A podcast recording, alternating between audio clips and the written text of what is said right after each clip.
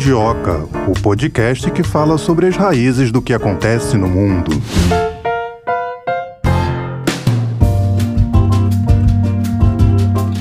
Para mais um episódio do Mundioca. Estaremos juntos nessa próxima hora aqui para debater mais um assunto de relevância internacional, mais um assunto de plena seriedade que vamos abordar aqui com os nossos convidados de hoje. Antes de apresentar o tema, saudar minha companheira de bancada. E aí, Melina Sade, tudo bem contigo? Tudo bem, desejo a você e aos nossos ouvintes um excelente episódio. Teremos uma hora aí para falar, sabe sobre o quê? Sobre um relatório aí divulgado pela ONU no dia 8 de setembro desse ano, relativo a Índice de Desenvolvimento Humano, IDH, o relatório de desenvolvimento humano, tempos incertos, vidas instáveis, construir o futuro no mundo em transformação. Mas por que falar deste relatório? Porque ele aponta uma coisa importante, né, Melina? Sim, é, aponta um retrocesso no índice do IDH. O documento aponta que pela primeira vez em 32 anos, o Índice de Desenvolvimento Humano, IDH, que mede a saúde, a educação e o padrão de vida de uma nação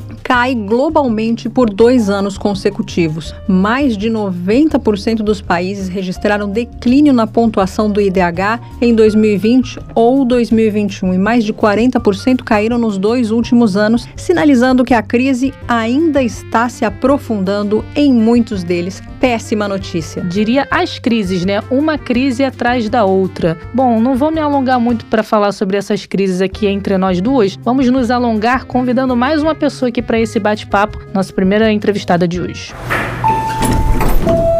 Professora Vivian de Almeida, professora de Economia do IBMEC, seja muito bem-vinda aqui ao Mundioca. A gente está muito feliz de conversar com você mais uma vez aqui. Tudo bem? Tudo bem, eu que agradeço a oportunidade de conversar com vocês. Gostei muito da primeira vez e agradeço demais o convite para voltar. Professora, pela primeira vez em 32 anos, o IDH, o Índice de Desenvolvimento Humano, caiu globalmente duas vezes seguidas, né? E o que que isso significa para gente? Bom, eu acho que assim, antes de pensar no que significa a variação, se você me permite, eu acho que seria importante a gente até fazer uma espécie de explanação sobre por que, que olhar IDH é importante, né? Assim, a gente está muito acostumado a entender que qualidade de vida está associado à renda, que é uma forma que a gente tem de alcançar dinheiro pelas atividades produtivas que a gente faz. Então, se a gente tem um apartamento e a gente aluga esse apartamento, a renda é o aluguel. Se a gente tem uma máquina que faz bolo, né, então a gente vai ter a renda da, do lucro que essa máquina dá para gente. A renda que a gente mais conhece é o salário, porque todos nós o que temos para oferecer é a nossa mão de obra, o nosso trabalho. Então, a gente sempre olha a economia olhando o PIB, que é tudo que foi produzido né, no país num determinado espaço de tempo, e a renda associada. Obviamente que esses são indicadores que, para a nossa sociedade capitalista, são extremamente importantes, porque a gente tem uma dimensão do tamanho da economia, do percentual de pessoas empregadas, da capacidade que as pessoas têm de tirar dinheiro do seu, do seu trabalho. Só que, a partir da década de 1950, 1960, a gente começou a entender que a gente vive um pouco mais do que o PIB, né? Assim, é claro que é até um pouco perigoso eu falar isso, mas é a ideia de que até para que esse PIB me faça sentido, para que eu entenda que um crescimento do país ele pode ser apropriado pelas pessoas, as pessoas têm que ter condição de se apropriar desse PIB. E daí que vem o IDH, né, que é o Índice de Desenvolvimento Humano, que vai dizer o seguinte, olha, é importante a gente medir as condições de vida de uma determinada população. Então, a renda que compõe o IDH é importante? É, óbvio mas a saúde da população é importante a educação da população é importante, que são as três dimensões que o IDH contempla. Então, a partir da década de 1960, 1970, a gente começou com essa medida que ultrapassava a atividade econômica. E a gente começou a entender que, como as pessoas estão e a capacidade que elas têm de transformar o seu trabalho em dinheiro, né, está muito relacionado ao estado delas, ao estado de saúde, à educação. Então a gente começou a medir e tem uma série de problemas de medida que a gente pode conversar depois. Com o desenvolvimento, é comum que a gente veja o IDH aumentar, né? Porque a gente começa a ter mais tecnologia de saúde para o estado de saúde da população melhorar. A gente passou por um processo do que a gente chama, aqui no Brasil bem latente, mas no mundo todo, de universalização da educação. Então, mais pessoas puderam acessar a escola, e isso foi um pouco a característica dos anos 1980, 1990, quando a gente passou, inclusive, a ter medida, porque eu acho que talvez também o IDH ele tem uma representação não apenas quantitativa e métrica, mas simbólica também, né? Da gente tornar um número um reflexo de como as pessoas vivem num determinado país. E o desenvolvimento foi mostrando a gente que o IDH estava crescendo. Só que a gente passou por um período muito problemático, que foram, aí já respondendo, né, depois dessa explanação mais extensa do que deveria, a gente passou por um período muito complexo, que foi a pandemia. E a pandemia revelou pra gente, né, um, um símbolo que ficou bem marcado, né, de que estava todo mundo no mesmo mar, não no mesmo barco. Então, algumas pessoas estavam no iate e algumas pessoas estavam dividindo o Kate Winslet, a tábua e o Leonardo DiCaprio está afogando. Então. É uma boa analogia, melhor. Triste, mas boa. Então, assim, esse Estado, que é o Estado que garante a gente acessar esse desenvolvimento, se a gente está na tábua, a gente deixa isso tudo para trás e está tentando sobreviver. Então, a gente foi percebendo uma piora, né? Foi percebendo um acirramento das desigualdades nesse período acentuado pela pandemia, mas eu preciso fazer o seguinte adendo: guerras e pandemias costumam acentuar problemas que já existiam. Assim, é claro que tem alguns problemas que são especificamente criados, né? Quem morreu de Covid morreu de um problema circunstancial da pandemia. Quem está morrendo no conflito Ucrânia e Rússia está morrendo por um problema circunstancial. Mas esses macro problemas, esses problemas sistêmicos, eles costumam ser acentuados com esses episódios, né? Com esses episódios. Então, o que a gente percebia bastante na Europa, nos Estados Unidos, já era um aumento da desigualdade, mesmo pré-pandemia. Mesmo pré-pandemia, a gente já vinha observando um pouco esse movimento em que talvez não na intensidade que foi divulgado agora, mas a gente veria, na melhor das hipóteses, uma instabilidade do IDH, né, e não um aumento como a gente vinha percebendo durante décadas. E quais são os países que tiveram uma queda maior no IDH? Exato, assim, eu acho que aí a gente pode voltar um pouco para a metáfora, né, assim, se a gente pega o que foi a pandemia aqui no Brasil, assim, a gente tem um recorte muito acentuado de quem pôde se proteger. Então, é, a gente viu que as pessoas que tinham que sair para trabalhar todo dia para sobreviver foram as pessoas que foram mais expostas. Isso ao vírus, mas se a gente pega né, esse, esse olhar que eu estou pedindo para a gente fazer mais macro, o que, que aconteceu? Saiu uma pesquisa que a, as crianças em idade escolar mais vulneráveis aprenderam, em média, metade do que deveriam aprender no período pandêmico. E crianças no segundo ano do ensino fundamental, é o equivalente a segundo ano, a terceira série, talvez, não, a primeira série, né, antigamente, que é o quase que o processo completo da alfabetização, elas estão chegando nessa série sem aprender a ler e escrever. Então, considerando que os investimentos em educação, eles são concatenados. Você não investe em educação numa criança que nunca frequentou escola, que tem condições de vida ruim, com oito anos, espera que ela tenha o mesmo aprendizado de quem fez o circuito certinho. Então, você aumenta o fosso entre as pessoas mais vulneráveis e as pessoas menos vulneráveis. Aí o IDH, que é uma média de tudo, representa esse fosso, né? Ele, ele materializa esse fosso. É o seguinte, olha, tá vendo? Essas pessoas, elas é, pararam, essas crianças pararam de ir para creche, pioraram a alimentação. Essas crianças pararam de frequentar a escola, pioraram o aprendizado. O reflexo disso é que lá na frente elas não vão ter condição de ter uma educação com o nível de apropriação de uma criança que teve todo esse aparato de proteção, toda essa proteção social. Da mesma forma, né, a, a medida de saúde do IDH, que é a expectativa de vida, faz com que os países que foram mais duramente atingidos pela pandemia tenham tido uma redução da média global na sua expectativa de vida. E não à toa, é, foram justamente o conjunto de países em que você não teve muito esse cuidado, né? A, a, África, é, continente africano, a, é, a África subsaariana, América Latina. que foram todos os países em que você teve essa sensação de cuidado menor, reduzida, em, a, a, quase como que, enfim, né, as pessoas meio duro falar isso, né? Mas assim, um pouco a própria sorte, né?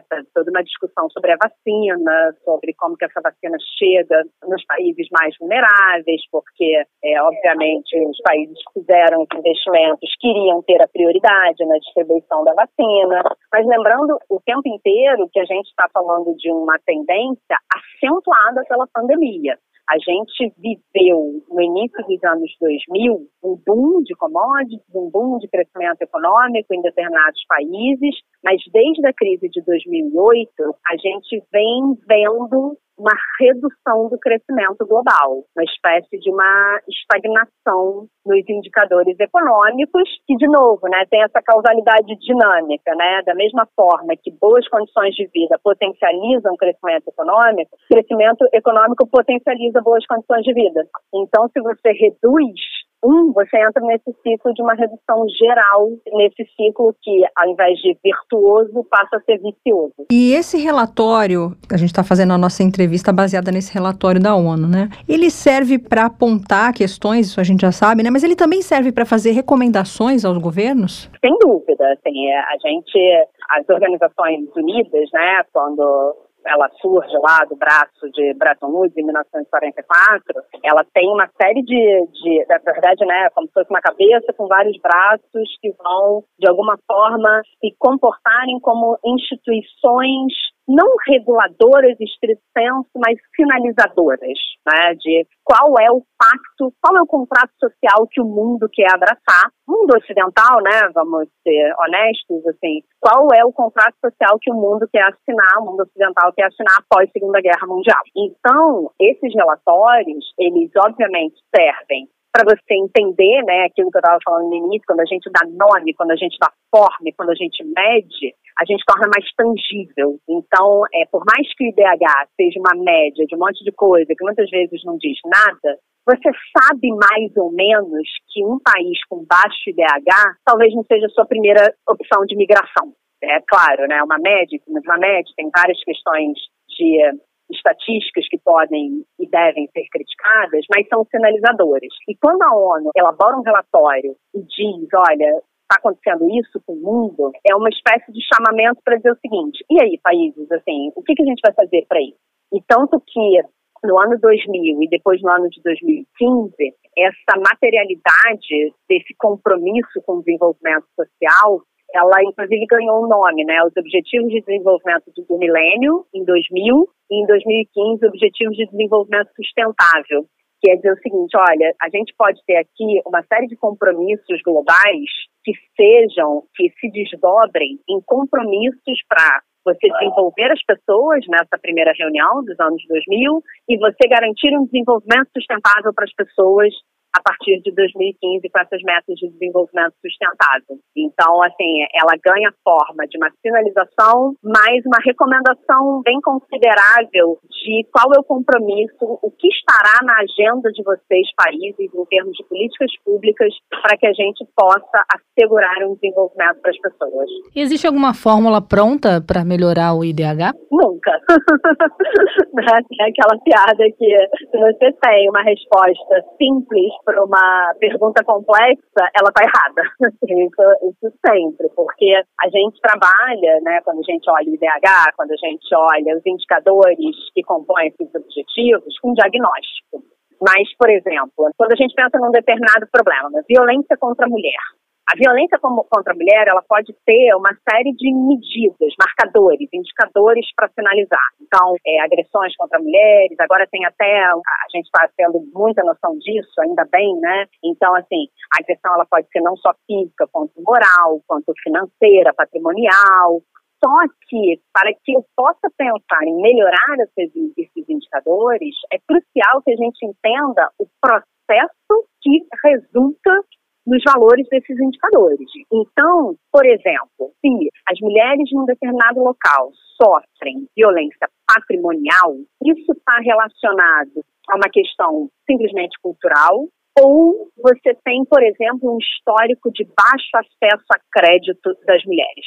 Porque se você tem um acesso baixo a crédito, a sua liberdade está bem limitada sobre as suas escolhas financeiras. Então, talvez, nesse aspecto, você possa estar mais suscetível à violência patrimonial. E assim, eu quero ser muito, muito cuidadosa para dizer que nunca, jamais alguém que é vítima é culpada, né? Eu estou dizendo que pode existir um conjunto de instituições que criem mais ou menos vulnerabilidades para esse tipo de violência. Isso é um exemplo, né? Porque vulnerabilidade é, é extremamente multidimensional. Então, veja, a gente começa falando de DH, de desenvolvimento humano, de desenvolvimento sustentável, escolhe um indicador que é violência contra a mulher e dentro desse indicador você pode ter uma violência patrimonial. A fórmula pode, como eu disse, estar no mercado financeiro. O que, quando a gente começa a falar de DH, jamais a gente pensa nesse aspecto. Né? Jamais a gente pensa que hum, talvez mercado financeiro mercado de capitais possa incluir ao ponto de melhorar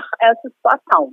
E assim, isso não é uma má notícia, porque isso, na verdade, apesar de parecer mais letárgico, mais complexo, um processo mais moroso, também faz com que a gente tenha um olhar muito cuidadoso para entender que as realidades locais, elas são muito determinantes. E que se a gente pegar uma receita de bolo, por mais que seja rápido e fácil de implementar, muitas vezes é pouco efetivo porque não está adequado àquela realidade local porque não está adequado aos problemas que aquele país de fato sofre.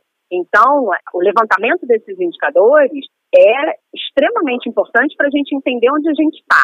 Mas onde vai caminhar é um esforço coletivo que a gente pode trocar experiências internacionais sem desconsiderar que estamos sobre realidades locais e que a gente precisa considerar isso. E, particularmente para o Brasil, isso é muito importante, porque isso vai em encontro até com uma agenda que a gente tem observado de uma reconstrução de identidade, de como que esse país foi formado de fato. Então, reconhecer como ele foi formado de fato é sinalizar para onde a gente quer chegar. Estou aqui fazendo uma propaganda de aula de história, porque sou né, professora e entendo que a gente conhecer de onde a gente veio sinaliza muito bem para onde a gente quer ir. Professor é assim, né? Costura várias é. áreas do conhecimento. É, a partir de várias coisas que você falou aqui, eu tenho alguns questionamentos. Vamos para o começo da nossa conversa. Eu anotei aqui, você falou assim: a capacidade de transformar o seu trabalho em dinheiro tem a ver com a saúde, né? Eu andei lendo esses dias, por conta do Rio de Janeiro, a gente tem visto a população de rua crescer muito, e eu li um artigo artigo que muitas pessoas que vivem nas ruas têm problemas mentais. Eu queria saber se dá para a gente enquadrar né, nessa questão da saúde, a saúde mental e se os governos têm pensado a respeito disso. Assim, a saúde mental, ela a onda do cuidado com a saúde mental, eu acho que veio para ficar e eu sou uma entusiasta disso. E na esteira do que eu estava falando anteriormente, é o típico problema que é muito importante que a gente reconheça a complexidade e como que problemas diferentes demandam análises e instrumentos diferentes. Eu vou te dar um exemplo assim. Se a gente está falando de mortalidade infantil, que é um problema clássico de saúde, a gente tem fórmula pronta, né? Assim, basicamente uma criança para sobreviver, ela precisa ter uma alimentação adequada, ela precisa estar bem hidratada, né? A criança ainda morre muito de diarreia, por exemplo. Ela precisa ter um cuidado afetivo e afetuoso, isso é muito importante. Então você tem essa fórmula pronta. Quando a gente fala de saúde mental, e assim, eu vou pedir desculpa porque eu não sou da área, né? Então, obviamente, eu não posso é, ter um diagnóstico preciso, assim, é, é uma impressão de uma analista. A gente começa a pensar que as políticas, elas estão em rede, elas têm que atuar ex que a gente chama, eu não vou cuidar, assim, óbvio que eu vou cuidar de uma pessoa que tem transtornos mentais, mas é ainda mais fundamental eu entender o processo que faz essa pessoa ter um disparo de uma perspectiva irreversível e criar políticas assistenciais em que você tem um olhar que previna esse ponto da irreversibilidade. Eu vou tentar tangibilizar um pouco. Tem um, um, quadro que é muito conhecido que fala, por exemplo, da estratégia de saúde da família, como também estratégia de saúde mental. Esse é um programa né, que a gente tem aqui no Rio, Estratégia de Saúde da Família, que é um médico local, não é um médico que você vai quando você está passando mal. Se você chega no hospital e vê uma pessoa que procurou um atendimento porque teve um surto psicótico, por exemplo, e aí eu vou pedir desculpa se eu estiver utilizando os termos errados, em geral, essa pessoa está no segundo surto. O que torna os tratamentos mais complexos, mais caros, e eu sei que é frio falar isso, mas recurso escasso, né? A gente sabe que se a gente gasta muito dinheiro para um tratamento, sobra menos para outro. Então, ela já está num tratamento mais complexo e com uma chance de, de necessidade desse tratamento por mais vezes. O que, que, qual é a atuação do médico da saúde nesse sentido? É, ao reconhecer, ao ser um médico local, ele entender e prevenir o primeiro surto. É ver uma sinalização de problemas de saúde que estão ali apontando, né, assim, uma reação exagerada a uma determinada situação, uma crise de ansiedade muito forte, assim, de novo, né, estou até aqui sendo um pouco responsável, mas é só para ser didática. E costurar um tratamento em que esse indivíduo, ele não tem um surto, ele não tem um segundo surto, em que você vai ter um tratamento muito mais caro e muito pouco efetivo para conduzir essa pessoa à vida que ela tinha a esse diagnóstico. Veja, é um cuidado que demanda um tratamento muito específico, um olhar muito específico que um relatório de Washington não necessariamente dá conta de uma realidade, por exemplo, de uma comunidade carioca. Uma comunidade em que você vai ter. Imagina que esse exemplo que eu estou te passando é o filho adolescente de uma mulher, como a gente conhece, né, a situação do nosso país, uma mulher preta, marginalizada, que tem uma renda baixa. O que, que acontece com essa mulher se esse filho adolescente tem o segundo, o segundo surto? A situação dela, que já não era confortável, ela, ela piora significativamente porque ela tem que cuidar dessa criança, ela tem que cuidar desse adolescente. E é, ao, ao, cuidar desse adolescente, ela perde a sua fonte de renda. Ao passo que uma estratégia de saúde da família permite, associada a um conjunto de políticas educacionais boas, faz com que esse menino, que potencialmente seria uma redução de renda nesse quadro do surto seja um potencial de renda, porque pode combinar uma boa educação com políticas de saúde, em que possa concluir seus estudos, conseguir um trabalho e romper o ciclo da pobreza. Então, assim, esse conjunto de medidas é concatenado, é relacionado, demanda um rol de políticas públicas em que você tenha grandes temas como saúde, educação e assistência e grandes redes de conexão. Mas a boa notícia é que a gente sabe disso já. Né? Quem trabalha com política pública, estuda e leva a sério, já sabe que não dá para você passar um cheque em branco e resolve aí. Isso é um processo. Isso não é do campo do resultado, isso é do campo do processo porque as políticas públicas elas vão mudando ao longo do tempo, né? Elas vão demandando olhares diferentes, diferenciados. Então foi o que eu falei, assim. Se antes eu, eu falava que saúde para criança era cuidar da mortalidade infantil, hoje a gente já está falando de saúde mental. Então, os atores envolvidos reconhecem isso, entendem isso e sabem que o processo é o que faz com que a gente avance no desenvolvimento humano de modo contínuo. É porque quando a gente tem um número, né, a gente fecha, né? Parece que é uma fórmula, mas na verdade isso é um processo contínuo porque é da vida e a vida é contínua. Né? Outra questão que eu queria que você se aprofundasse, que me chamou a atenção numa das suas primeiras respostas, foi que às vezes as pessoas estão vivendo mais do que o PIB. O que, que isso significa? Isso é um pouco polêmico, né? Porque assim, o PIB cresceu 5%. Aí a gente comemora, porque é bom comemorar, né? Crescimento é uma coisa boa, óbvio. Só que aí, se a gente dá aquela respirada de 20 segundos e pensa, ah, mas o que, que minha vida mudou do ano passado para esse? Algumas pessoas vão falar que melhorou, algumas pessoas vão falar que continua a mesma coisa, e algumas pessoas vão falar que piorou, ainda que o PIB tenha crescido 5%. Essa percepção, ela está relacionada ao quanto a gente consegue tirar proveito desse crescimento. Por quê? O que é o PIB? O PIB é tudo que é produzido num país em determinado período de tempo e que é dividido por grandes atividades econômicas, né? Então você tem indústria, serviços, comércio. Como está sendo agropecuária? O que está levando o crescimento? Por exemplo, se você, se o que puxou o crescimento foi serviços, muito provavelmente você vai ter um percentual de pessoas falando que a vida delas, um percentual maior de pessoas falando que a vida delas melhorou porque muita gente é empregada em serviços. Então, muita gente tira renda dessa atividade que cresceu. Ao mesmo tempo, quando você pega atividades que são mais concentradoras, que tem menos gente trabalhando, a gente não consegue muito perceber. Isso pelo lado da renda. E o outro aspecto é o seguinte: por mais que a renda seja a forma que a gente acessa a vida econômica na nossa sociedade capitalista, faz muita diferença como que a gente chega nessa sociedade. Se eu sou uma pessoa saudável, realmente para mim o céu é o limite, né? Assim, se eu sou uma pessoa saudável, bem educada, as oportunidades elas são mais acessíveis, eu alcanço mais essas oportunidades. Se eu sou uma pessoa que precisa de cuidados constantes de saúde, que tem uma saúde comprometida, que a minha educação ela não é, o nível que ela está, ela não é demandada pelo mercado de trabalho. Se eu cuido de uma pessoa com uma saúde comprometida, o crescimento desse país me é mais abstrato. Eu não alcanço esse crescimento. Isso eu estou falando só de crescimento. Por isso que a gente desenvolve políticas públicas, para que as pessoas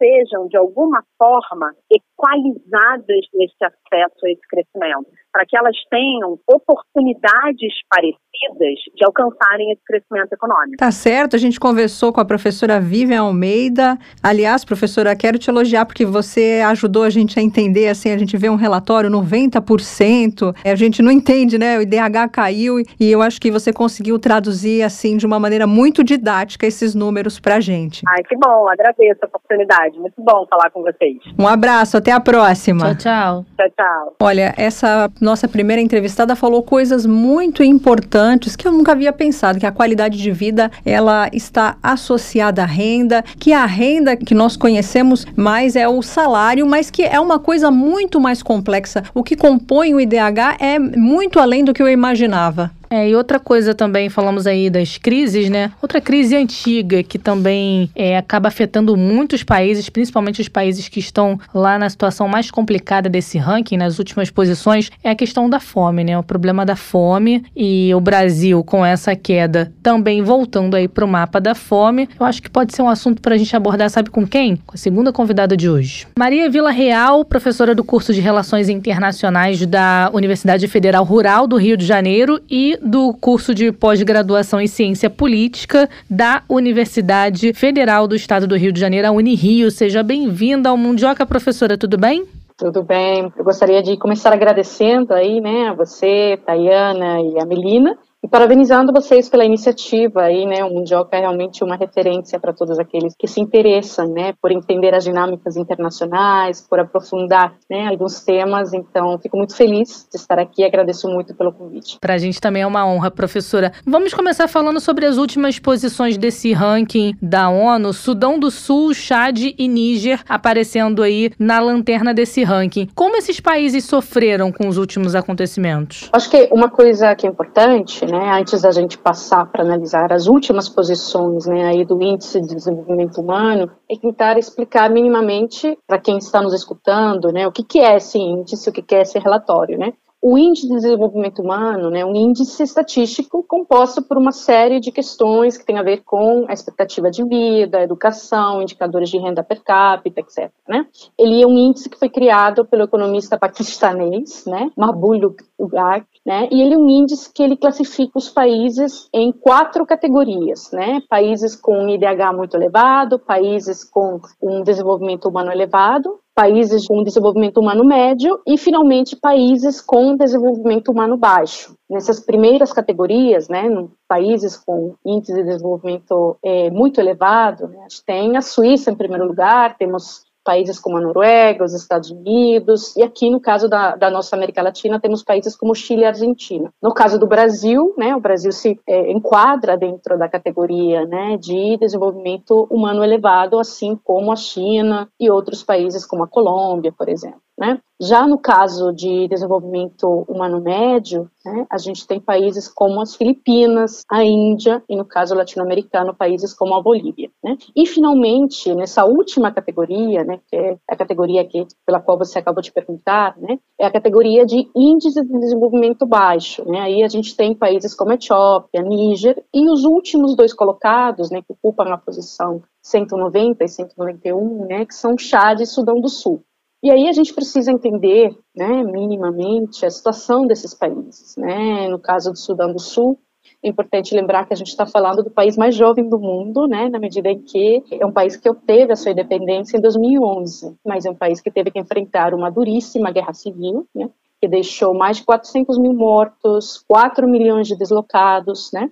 E é um país também que sofre com diversas calamidades climáticas e uma grave crise humanitária, né? Para a gente ter uma ideia, segundo o Programa Mundial de Alimentos da ONU, né, mais de 8 milhões de pessoas, infelizmente, estão passando eh, fome no Sudão do Sul.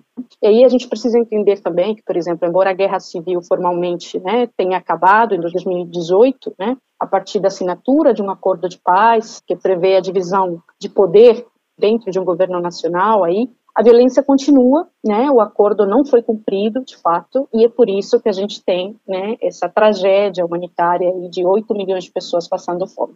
E essa tragédia só tem se aprofundado nesse contexto de pandemia, nesse contexto né, de guerra da Ucrânia, que tem afetado as exportações e por aí vai. No caso do Chad, a gente também precisa pensar que estamos falando de um dos países mais pobres né, no âmbito global, né? Um país que também enfrenta um conflito armado, uma crise, né, estrutural, inúmeros deslocamentos forçados e uma emergência alimentária muito forte, né, que também tem se aprofundado aí nesse contexto, né, da Covid-19, como consequência da guerra da Ucrânia, etc. Então, nesse momento, infelizmente, no Chad, a gente tem também aí cifras alarmantes, né, de mais de 2 milhões de pessoas enfrentando fome. Professora, queria aproveitar os últimos acontecimentos e perguntar para a senhora a respeito do Haiti e se essa situação de violência entre gangues e ajuda internacional, isso aí pode fazer o Haiti despencar mais ainda?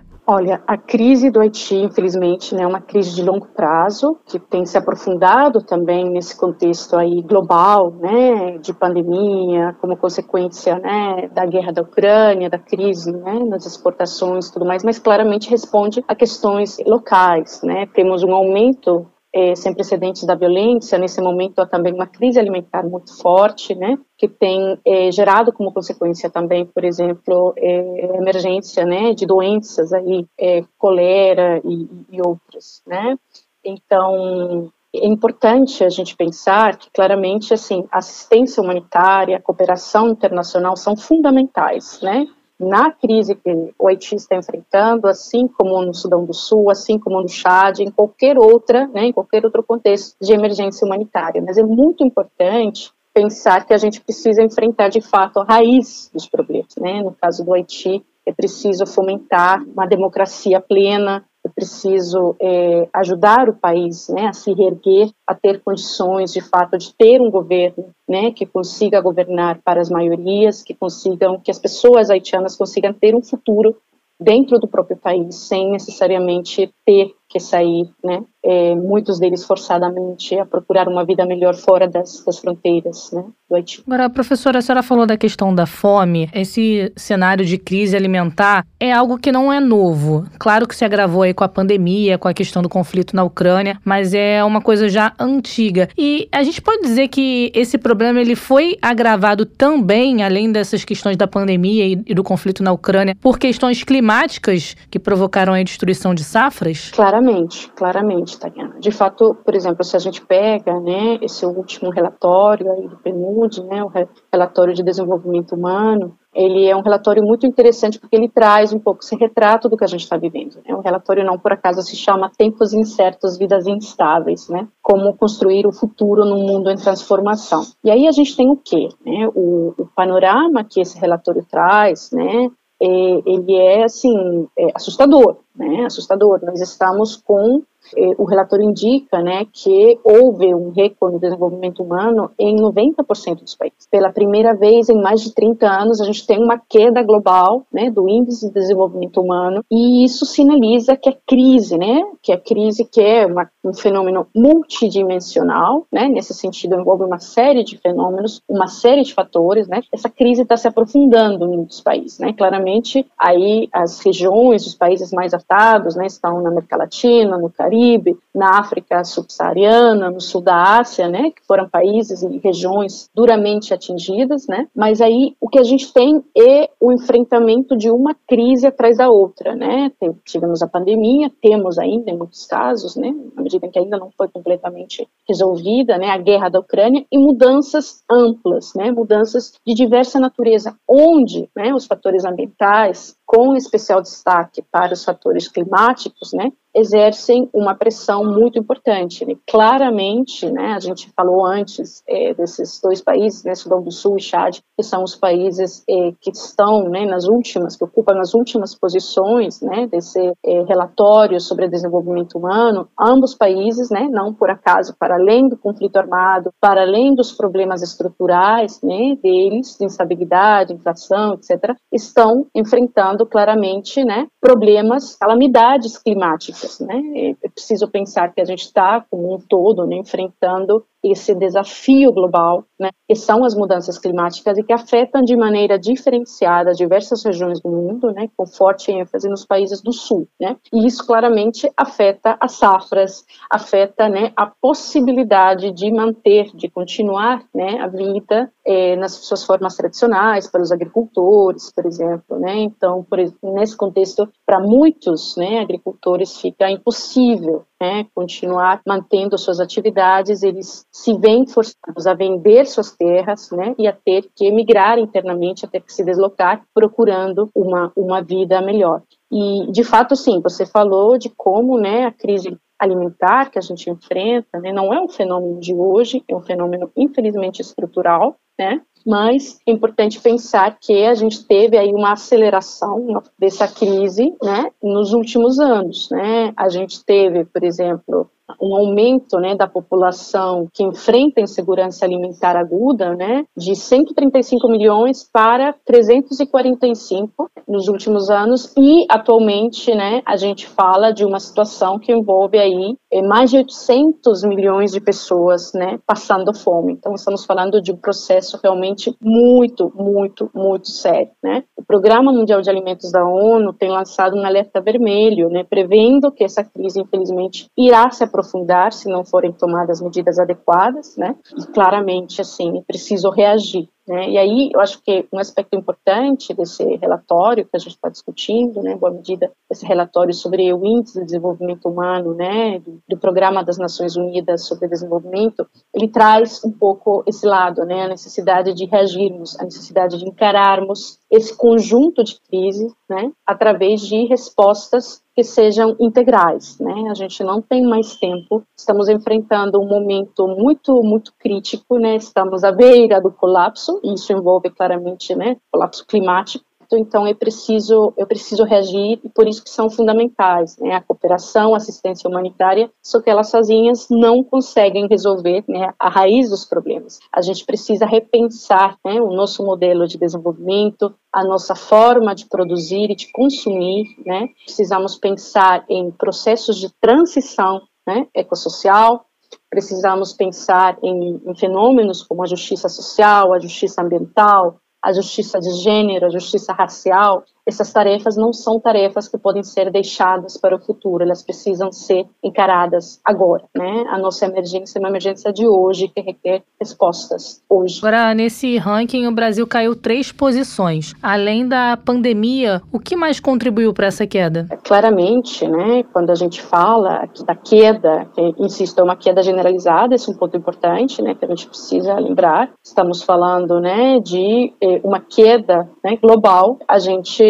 é, precisa né, entender que a crise, né, essa crise multidimensional, que eu já comentei, que tem a ver com os efeitos da pandemia, que tem a ver com os efeitos da guerra da Ucrânia, que tem a ver com a crise ambiental que a gente está enfrentando, né? Ela é, sozinha não explica tudo, né? Claramente os países têm a possibilidade de responder perante essas crises, né? De diversas formas, através de investimento público, através da criação de políticas públicas, através do investimento na sua população, né? Os países estão aí, os governantes estão aí para cuidar da sua população. E no caso do Brasil, assim, temos um retrocesso sem precedentes que se explica em boa medida em função do descasso né, do governo atual, certo? Nós temos aí um retrocesso de 30 anos. Né? O Brasil voltou, o Brasil tinha saído do mapa da fome, né, em função justamente de um plano de políticas públicas, né, de um plano de redução desse flagelo da criação de políticas públicas para a redução da fome, e a gente, eh, infelizmente, né, voltou ao patamar de 30 anos atrás, né, segundo a, rede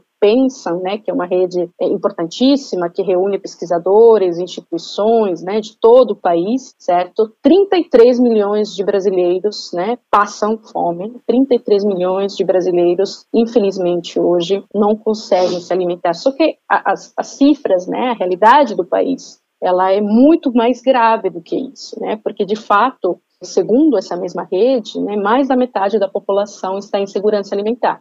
Isso quer dizer que 125 milhões de brasileiros, né, comem mal, comem muito pouco, não tem comida garantida todo dia. E aí, claramente, a gente precisa pensar também nas desigualdades né, nacionais dentro do Brasil. O problema é claramente mais severo no norte, no nordeste, na zona rural. Mas, assim, esses números né, se explicam também como consequência da falta né, de respostas adequadas por parte de um governo que não tem priorizado claramente o investimento social e que não tem priorizado né, cuidar da população. A senhora falou aí que nós retrocedemos 30 anos. Como que a gente poderia recuperar isso? Bom, claramente com, né, eu acho que é importante pensar que o Brasil já tem um acúmulo acúmulo de conhecimento, de profissionais, de instituições, de trabalho excelente. O Brasil conta com alguns dos principais especialistas sobre insegurança alimentar, o Brasil já provou para o mundo, né, a partir da criação do programa Fome Zero, né, criado durante o governo do ex-presidente Luiz Inácio Lula da Silva, certo, que é possível sair do mapa da fome através de políticas públicas, através de um plano nacional baseado na ciência, na pesquisa, né, indicadores concretos, né, através de políticas públicas como Bolsa Família, através, né, de um conjunto de ações coordenadas, né, coordenadas, desculpa, né, o Brasil já provou que é possível sair do mapa da fome. Então, o que agora a gente precisa, né, é voltar a encarar a fome como um problema estrutural, né, e como uma vergonha, assim, um problema gravíssimo, né, que num país como o Brasil, o Brasil não, assim, é um país que é, é um país riquíssimo, né, um dos principais aí certo? Exportadores de alimentos, um dos principais exportadores de proteína do mundo. É um escândalo, assim, é, é, absolutamente absurdo que a gente, né, não priorize a adequada alimentação da nossa população, inclusive porque a gente precisa parar de pensar que as respostas em relação à fome sejam simplesmente respostas de caráter assistencial é, se trata de ajudar a população mais vulnerável e pronto. Não, a gente está falando aqui, né, das nossas crianças, dos nossos adolescentes, dos nossos adultos, a gente está falando de é, milhões e milhões de brasileiros que não conseguem se alimentar direito e isso tem consequências diretas sobre a economia brasileira, sobre o nosso desenvolvimento. Né? Portanto, é absolutamente estratégico né, dar uma resposta adequada para esse problema. E insisto, o Brasil já provou que é capaz de fazê-lo. Temos conhecimento, temos ciência, temos programas que já deram certo e que foram reproduzidos mundialmente, né? E o Brasil pode e deve, deve assumir esse compromisso de voltar a sair do mapa da fome e mostrar para o mundo que é possível sim trabalhar em função da população. Aí uma coisa importantíssima, né, que eu acho que é preciso aí repensar, isso vale para o Brasil, mas vale para o resto do mundo, né? Se a gente passa, né, para fora, né, na América Latina temos também aí 56 milhões de pessoas, né, sofrendo de insegurança alimentar e claramente aqui também as pessoas mais vulneráveis, né, as pessoas que mais sofrem são os povos indígenas, são os afrodescendentes, são as mulheres, as pessoas das grandes periferias das nossas cidades, né. Porém, justamente, né, como região, e aí o Brasil tem um papel muito importante, né, nós temos alternativas para o sistema de produção que a gente tem nesse momento, a agricultura familiar cumpre um papel fundamental né, na construção aí de uma forma de produzir e distribuir alimentos né, mais justa, digamos que, que supere um pouco esse problema que a gente tem aí em termos globais, sobre a qual a gente precisa refletir, né, que nesse momento a gente tem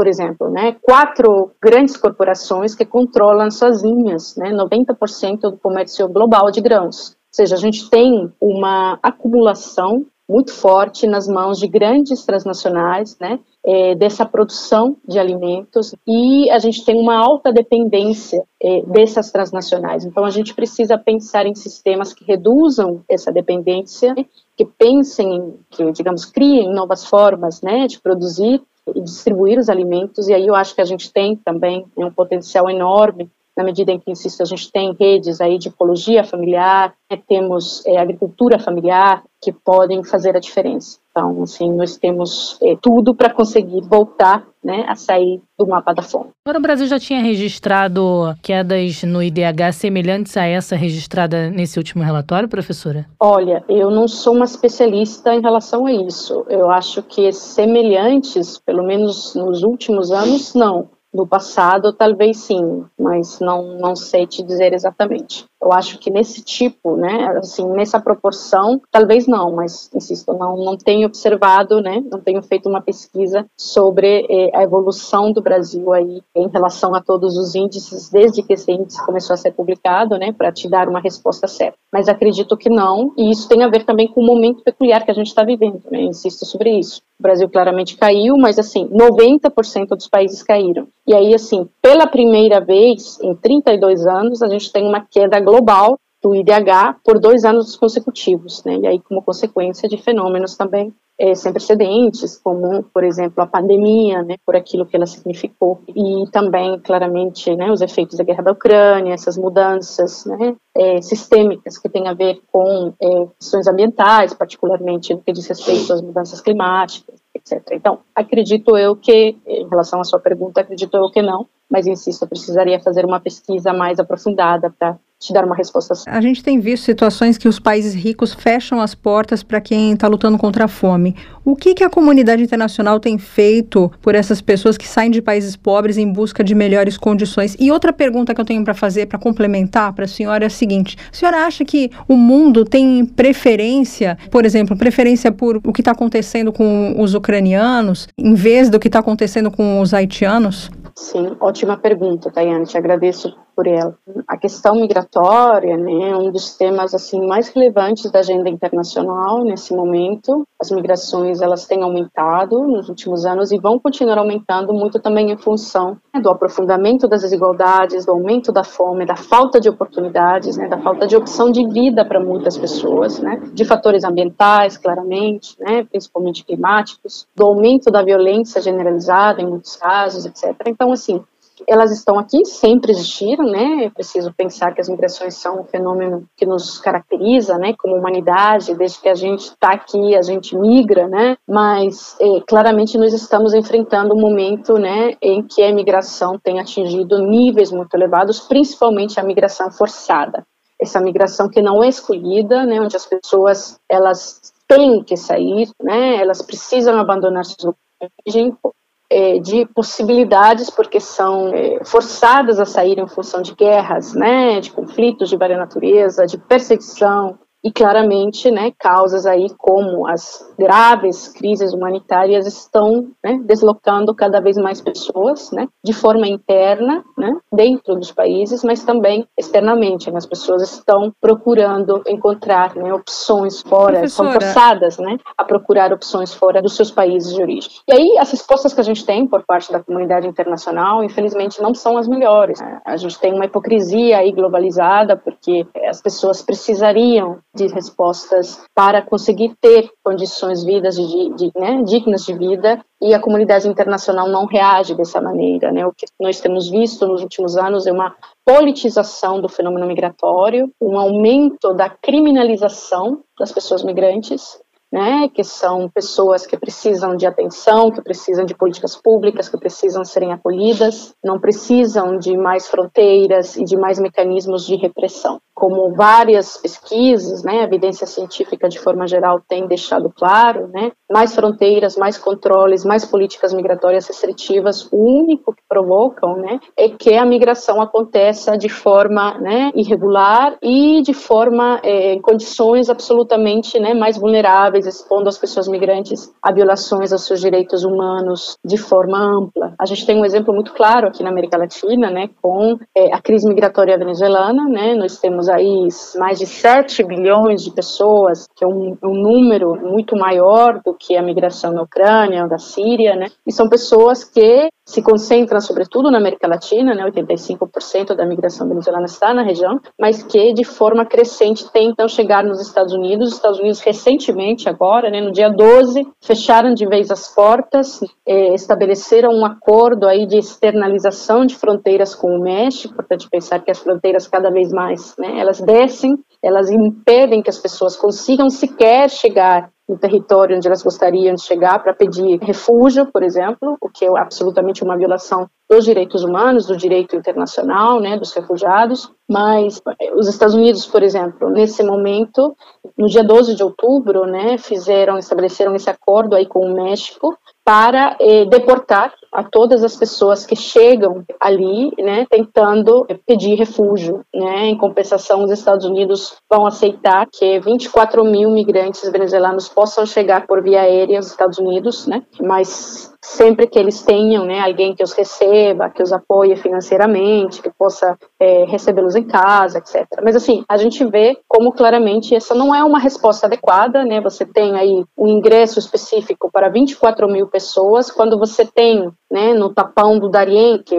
é uma região aí, né, da selva de Darién, uma fronteira natural entre a Colômbia e Panamá, né, que é a principal porta, o principal lugar por onde passam né, esses migrantes, não só venezuelanos, também haitianos, também africanos, também asiáticos, né, tentando chegar os Estados Unidos e você tem, assim, diariamente 3 mil pessoas entrando nesse território, né, tentando aí é, alcançar o sonho americano, tentando encontrar condições dignas de vida. Então, claramente, assim, nós temos respostas que são absolutamente contrárias aos direitos humanos das pessoas migrantes. E em relação à sua pergunta, Tayane, é, quando a gente fala de migração, é preciso considerar, sim, questões como as diferenças, né, as assimetrias, né, que há no tratamento em relação a algumas populações. Né? A gente tem, por exemplo, no caso europeu, né, temos tido aí uma resposta preferencial para a migração proveniente da Ucrânia, para as pessoas que, que tiveram que sair em função da guerra e tudo mais, por, sim, pelo racismo que a gente tem, né, em termos globais. Nós temos claramente o racismo como fator orientador das políticas migratórias. Então, alguns grupos são acolhidos, alguns grupos são bem-vindos, né, para alguns grupos são criadas facilidades e para outros não.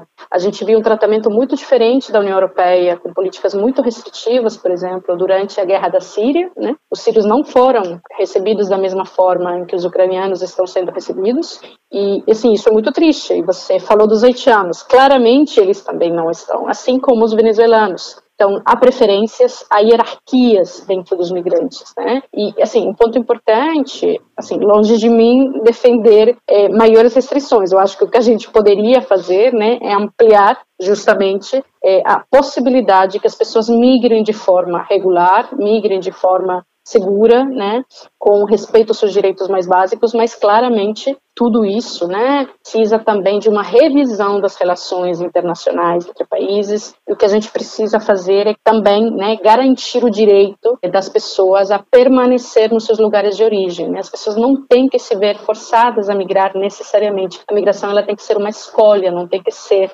necessariamente né, uma condena em muitos casos, como hoje é em diversos países. A gente precisa de uma resposta realmente baseada nos direitos humanos, né, nós precisamos na criação de políticas migratórias com enfoque em direitos humanos, porque quando a gente fala de migrantes e refugiados, a gente está falando de pessoas. E é importante pensar que essas pessoas podemos ser nós amanhã também né, em função dessas várias mudanças que a gente já tem comentado aqui, dessas crises consecutivas, desse aprofundamento das várias crises, né, da questão climática, etc. Amanhã podemos ser nós, essas pessoas, né? Só para você ter uma ideia, segundo diversos organismos internacionais, até 2050 a gente vai ter mais de 17 milhões de migrantes ambientais aqui na América Latina. Então, a gente precisa encarar esse desafio e encará-lo da melhor forma possível, pensando em soluções reais para as pessoas, né? a partir justamente de um enfoque de direitos humanos. Qual é a situação atual dos refugiados na América Central? Na América Central, bom, a situação é muito complicada. A gente tem que pensar que nós temos várias crises acontecendo aqui na região, né? econômicas, de segurança alimentar, as causas que levam as pessoas a sair dos seus países, né? São múltiplas, né? Então você tem questões, por exemplo, na América Central, aí você tem os países do chamado Triângulo Norte, né? Honduras, El Salvador, Guatemala, onde você tem aquelas famosas caravanas de imigrantes, né? Aquela migração coletiva que se produz há anos, tentando eh, chegar nos Estados Unidos, mas agora você tem também cada vez mais, né? Uma forte presença aí de população venezuelana, de população haitiana, de população também extra-regional, tá, proveniente da África, da Ásia, de população do Caribe, né, principalmente aí cubana, etc. E você tem uma situação extremamente complexa, tá, porque você tem, por exemplo, nesse tapão do Darién, né, que nesse momento é considerada uma das trilhas mais perigosas do mundo, né, mas é a trilha que está sendo mais utilizada pelas pessoas para é, atravessar a América Central e tentar chegar nos Estados Unidos, né, é uma trilha que comporta uma série de riscos, né, que incluem é, estupro, né, recrutamento por parte de redes do crime organizado, inclui uma série aí de violações aos direitos humanos das pessoas migrantes, muito em função também, né, da presença de grupos armados. Então, a situação das pessoas é, solicitantes de refúgio, né, nesse contexto, que tentam chegar até o México com o intuito de chegar até os Estados Unidos, né, é muito complicada, muito difícil, principalmente porque as causas que motivam a migração não param de aumentar, mas você tem políticas migratórias cada vez mais restritivas, você tem governos que instrumentalizam a migração e muitas vezes usam né, a migração e as pessoas migrantes como bode expiatório tá, para promover suas próprias políticas, seus próprios interesses, né, sem se importar pelos direitos dessas pessoas. Então, a gente precisaria encarar seriamente né, essa, essa situação, essa emergência que a gente está vivenciando e pensar em soluções reais para os vários problemas que a partir daí derivam, né, se derivam, insisto, a partir de um enfoque de direitos humanos, né? Precisamos mudar completamente a forma em que encaramos a migração. Tá certo, nós conversamos com Maria Villarreal, professora do curso de Relações Internacionais da Universidade Federal Rural do Rio de Janeiro e também de pós-graduação em Ciência Política na Universidade Federal do Estado do Rio de Janeiro, a Unirio. Professora, muito obrigada por esse bate-papo e até uma próxima oportunidade. Sou eu que agradeço, Tayana, Emelina, muito obrigada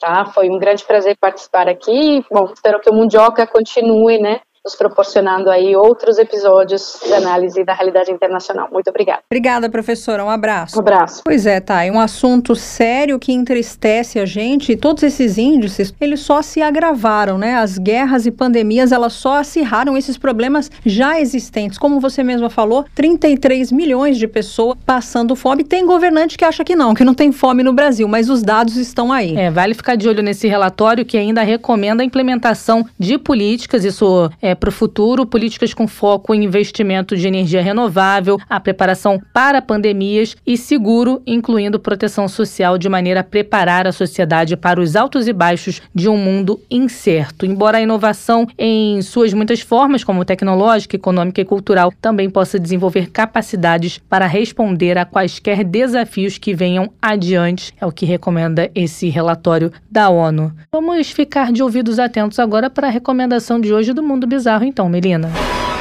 Mundo Bizarro. Olha, depois dessa, você vai pensar duas vezes antes de ir para o salão de beleza fazer algum tratamento capilar. Porque os salões aí ao redor do mundo estão adotando máscaras capilares totalmente naturais. Ótimo, legal, boa iniciativa.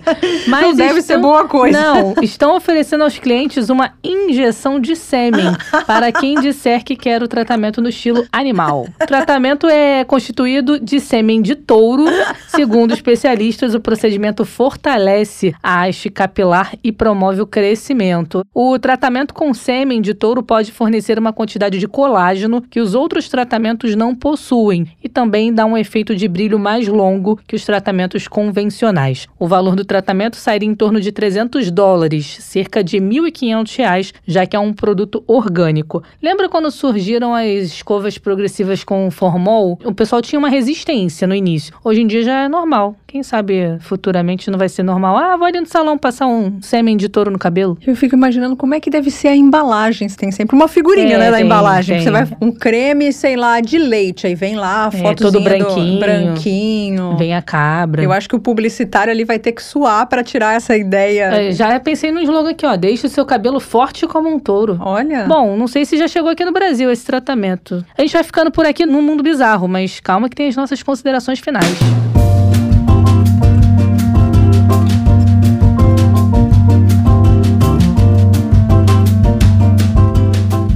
Isso, mais um episódio chegando ao fim. Mais um dia que eu vou te lembrar o quê? De lá no Twitter, arroba Mundioca com K, apertar, clicar lá no seguir para nos seguir e receber notificação no seu celular sempre que tiver nova publicação. Te convido também a interagir conosco, fique à vontade é, para comentar lá nas nossas publicações, dando a sua opinião, a sua sugestão. Enfim, fique à vontade que a casa é nossa, né, Mel? É sim, eu estou curiosa. Quero saber qual é o seu episódio favorito. Quero saber também qual tema você gostaria que a gente abordasse com profundidade, que a gente fosse na raiz de qual crise que acontece na atualidade. Bom, minha dica para você é a seguinte: se está chegando hoje, aproveita para maratonar aí o Mundioca para ficar por dentro dos outros assuntos que nós já abordamos por aqui, lembrando que estamos nas principais plataformas e também lá no site da Sputnik Brasil, Sputnik News Brasil, também com a abinha lá do Mundioca, é só você clicar para poder ter acesso aos nossos episódios. E para você que já ouviu tudo, já é um Mundioca de carteirinha, já ouviu até episódio mais de uma vez, a minha dica é: fica ligado que amanhã tem mais. Beijo, Mel, tchau, tchau. Beijo, tchau, tchau. Mundioca, o podcast que fala sobre as raízes do que acontece no mundo.